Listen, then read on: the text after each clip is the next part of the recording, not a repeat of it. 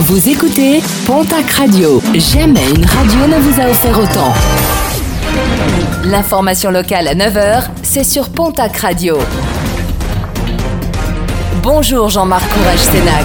Bonjour à toutes et à tous. Direction la case tribunal pour un sexagénaire landais. Samedi, ce dernier a été interpellé pour exhibition sexuelle à proximité d'une piste cyclable de Mimizan.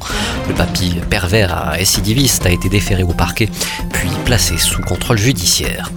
Quatre blessés, bilan d'un freinage d'urgence hier à Pau. Un piéton a traversé la rue des Pourrins sans vérifier autour de lui. Seul problème, un bus de la ligne F arrivé sur place et a dû piler. Plusieurs passagers se sont retrouvés projetés en avant. Quatre personnes légèrement blessées ont été prises en charge par les secours.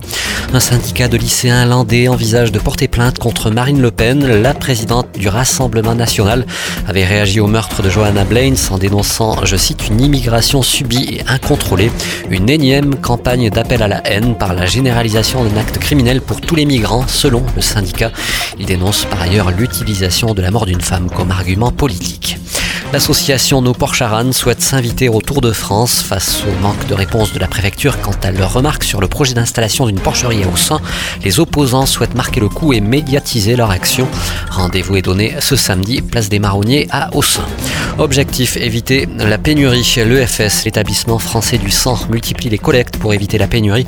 Et alors que la période estivale est réputée pour des demandes importantes et des dons en baisse en raison des congés, une collecte sera notamment organisée ce vendredi à Rendez-vous est donné à la salle polyvalente de 11h à 18h.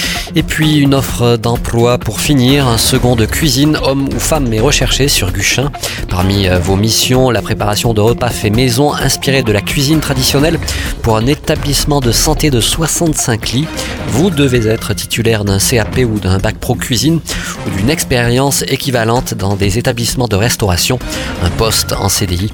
Pour plus d'infos, le 06 33 97 56 05, le 06 33 97 56 05.